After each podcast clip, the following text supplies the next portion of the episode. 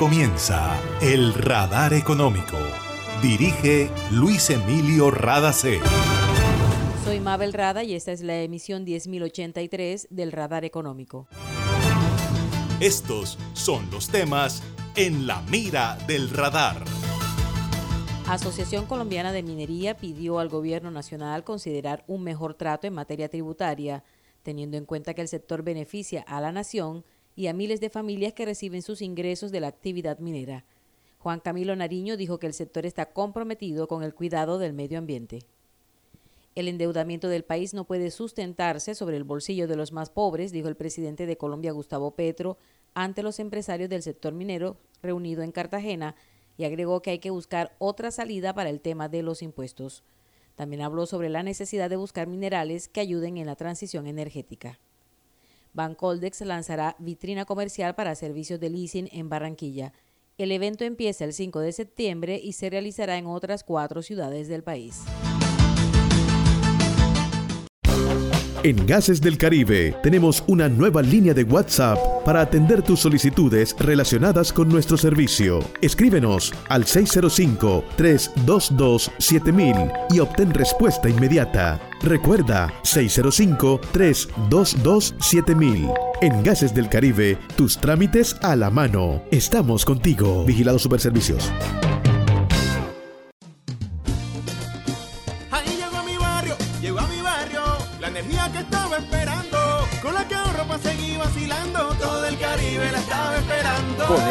Con la energía que transformará tu barrio. Proyectos que mejorarán la calidad del servicio y te permitirán tener el control de tu consumo. Sí a la energía que cambiará tu vida sin costo alguno. Y yo soy puntual con aire, me acompaña noche y día, porque con aire disfruto la vida. Aire. ESELCA es respaldo y confiabilidad para que Colombia pueda transitar por la ruta de la sostenibilidad. Cuando hay energía, todo es posible. En el radar le contamos lo que está pasando en la economía. Por orden del Consejo de Estado, el Gobierno Nacional y la Agencia Nacional de Minería en Colombia deberán corregir el déficit de protección al medio ambiente que se evidencia en el ordenamiento minero ambiental para el otorgamiento de títulos mineros.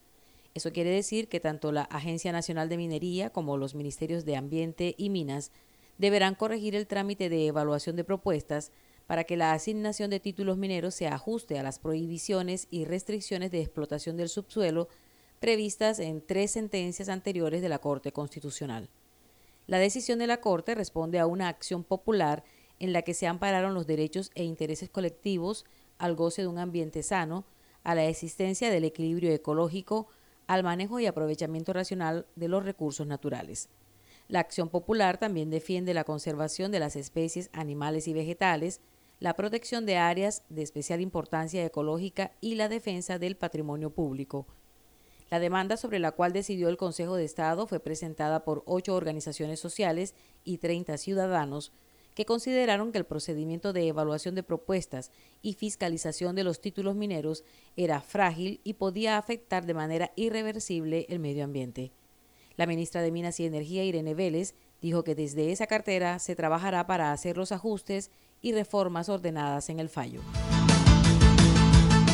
Juan Camilo Nariño, presidente de la Asociación Colombiana de Minería, presentó tres propuestas al Gobierno Nacional al cierre del séptimo Congreso Nacional de Minería realizado en Cartagena. La primera, crear una misión para el conocimiento geológico del país y pasar del potencial geológico a una certeza para saber si tenemos cobre, arcilla y oro.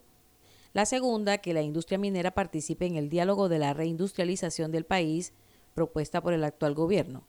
Juan Camilo Nariño dice que el conocimiento del territorio que tiene el sector puede ser un gran aporte. La tercera propuesta es desarrollar la industria minera con los más altos compromisos, especialmente alrededor de la mitigación del cambio climático.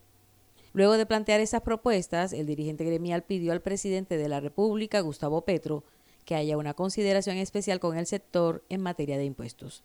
Esto fue lo que le pidió Juan Camilo Nariño al mandatario. Una reforma tributaria que de ser aprobada como hoy está presentada, incrementaría los aportes fiscales de la industria mineroenergética y de la industria minera en el alrededor de 20 puntos, en algunos casos 25.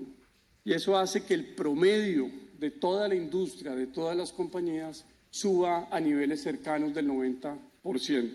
Y ya sin la reforma, este año que viene, este sector que históricamente le aportaba a la nación 5 billones de pesos en impuesto de renta y regalías, por la estructura tributaria que tiene, ahora este año, de lo cual nos sentimos muy orgullosos, le va a aportar ya no 5 billones, sino 14.7 billones de pesos, que se ven reflejados por mayor impuesto de renta, mayores pagos de regalías, pero también, por supuesto, en mayor, cuando se disparan los precios, también hay unas cláusulas en carbón que esa estructura tributaria hace que las compañías le aporten más al fisco nacional. Este año serán alrededor de 3 billones de pesos. Quiero, presidente, pedirle que usted en sus revisiones internas tenga una consideración especial con la industria. Estamos dispuestos a generar ese diálogo. Ya lo tenemos con el ministro, lo tenemos con sus equipos técnicos, lo tenemos con el Congreso. Pero por supuesto que usted tenga esa consideración en las revisiones, se lo, se lo agradeceré enormemente. Y la segunda solicitud es en relación con la transición energética es vital construir a partir del diálogo una hoja de ruta en esa transición justa, responsable y una transición también equitativa, equitativa con las comunidades, con los trabajadores, con las familias y sus proyectos de vida y también con las compañías. Juan Camilo Nariño dijo que la transición es necesaria, que no se debe hacer de cualquier forma y que se debe hacer un balance de los costos y beneficios teniendo en cuenta la dimensión social de la industria minera. Aseguró que tienen el compromiso de cuidar el medio ambiente, pero que se debe hacer sin sacrificar la soberanía energética del país, los ingresos para la nación y el bienestar de miles de familias que viven del sustento que les genera esta actividad. Nariño terminó diciendo que solo con una construcción social podremos avanzar como país, que hay que dejar las diferencias atrás y que los próximos cuatro años serán importantes gracias al diálogo propuesto por el gobierno colombiano. Para reportar escapes o emergencias de tu servicio de gases del Caribe, marca la línea 164 desde tu teléfono fijo o celular y recibe la mejor atención de nuestro personal calificado de manera oportuna y eficaz. Línea 164, disponible las 24 horas, los 365 días del año. También puedes marcar a la línea nacional 018000 91 Tu línea amiga 164 de Gases del Caribe. Estamos contigo. Vigilado Superservicios.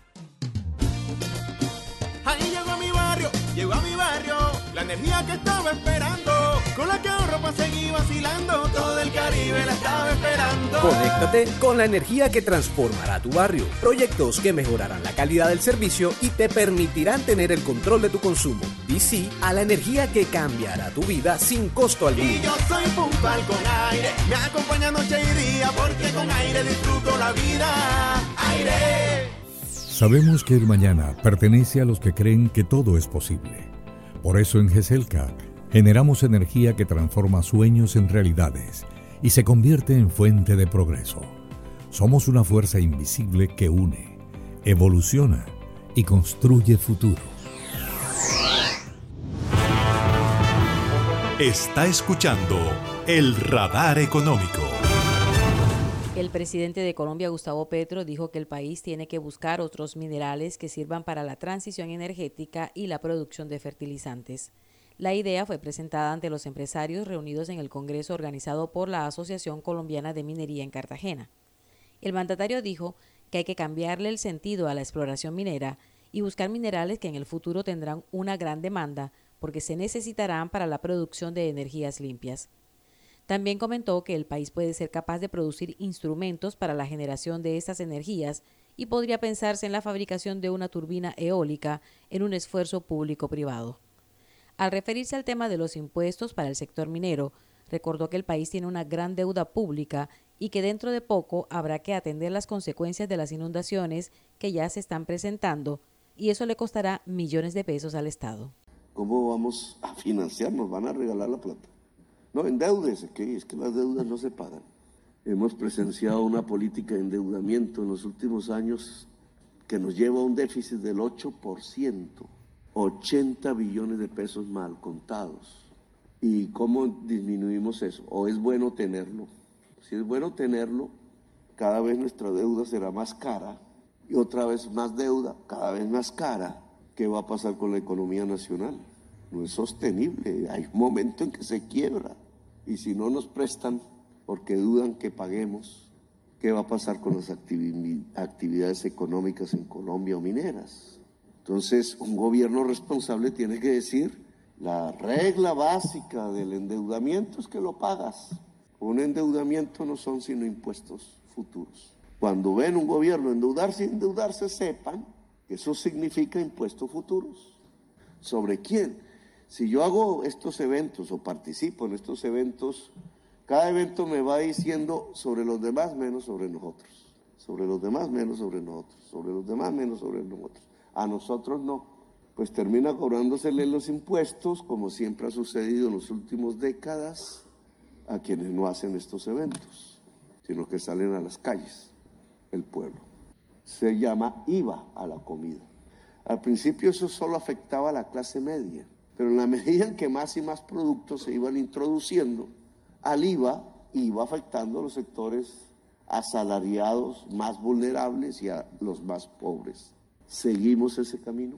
En el país más desigual del mundo, creemos que eso se puede hacer y que la sociedad no va a reaccionar porque es muda, muerta. O nos tocó replantear los asuntos de la economía y de la sociedad colombiana y pensar en otros caminos. Es que no se puede sustentar un endeudamiento como el que hemos tenido y un aumento del déficit sobre el bolsillo de los más pobres. Petro explicó de qué manera se espera hacer el recaudo sobre las exportaciones de carbón y petróleo. ¿Qué es lo que propone la reforma tributaria como pacto? Hacerle caso a los científicos. ¿En dónde es que saldría la mayor parte de esos recursos que propone la reforma tributaria? Del carbón y del petróleo exportado. Ni siquiera es del conjunto del carbón o del petróleo. Ligado a una especie de especulación y es su precio internacional. Entre más se eleve, y solo estamos hablando de las consecuencias de la guerra, más es el impuesto. ¿Eso es justo o injusto? Veamos, un barril del petróleo más o menos en promedio cuesta sacarlo en Colombia 28 dólares el barril. Y puede venderse, dependiendo del precio internacional, en 100 dólares. Hoy, mañana, quién sabe. Si no se pone impuesto a eso, ¿para quién va la ganancia? O sea, 70 de 100. 70% para el concesionario del petróleo.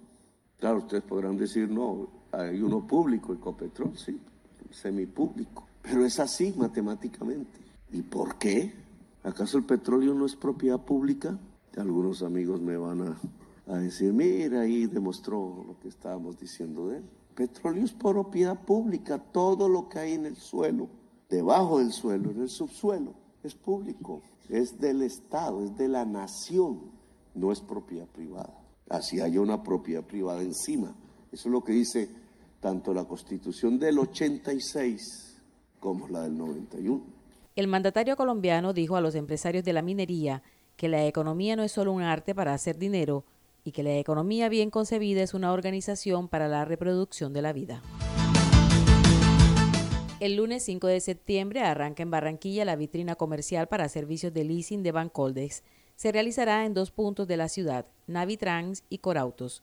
Fernando Esmeral, vicepresidente de crédito directo de la entidad, explica en qué consiste este espacio comercial que también estará en otras ciudades del país. Acercamos a proveedores de maquinaria y equipo con los pequeños y medianos empresarios, con proyectos de inversión para ser cada día más productivos, rentables y eficientes. Y todo ello posible mediante la utilización del leasing que ofrece directamente Bancoldes. Esta vitrina Leasing Bancoldes es un espacio comercial que llegará inicialmente a Bogotá, Cali, Medellín, Bucaramanga y Barranquilla del 5 al 23 de septiembre para conectar a empresarios con la oferta de activos y su adquisición vía el leasing Bancoldes.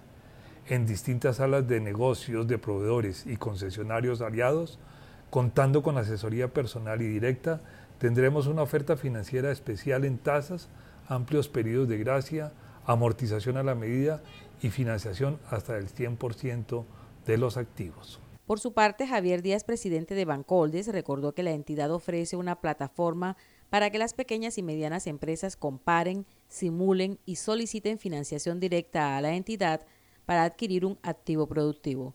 Se trata del leasing digital que ya ha permitido operaciones para la adquisición de maquinaria y equipos por más de 3.800 millones de pesos. Y esto ha sido todo por hoy en el Radar Económico. Gracias por su sintonía.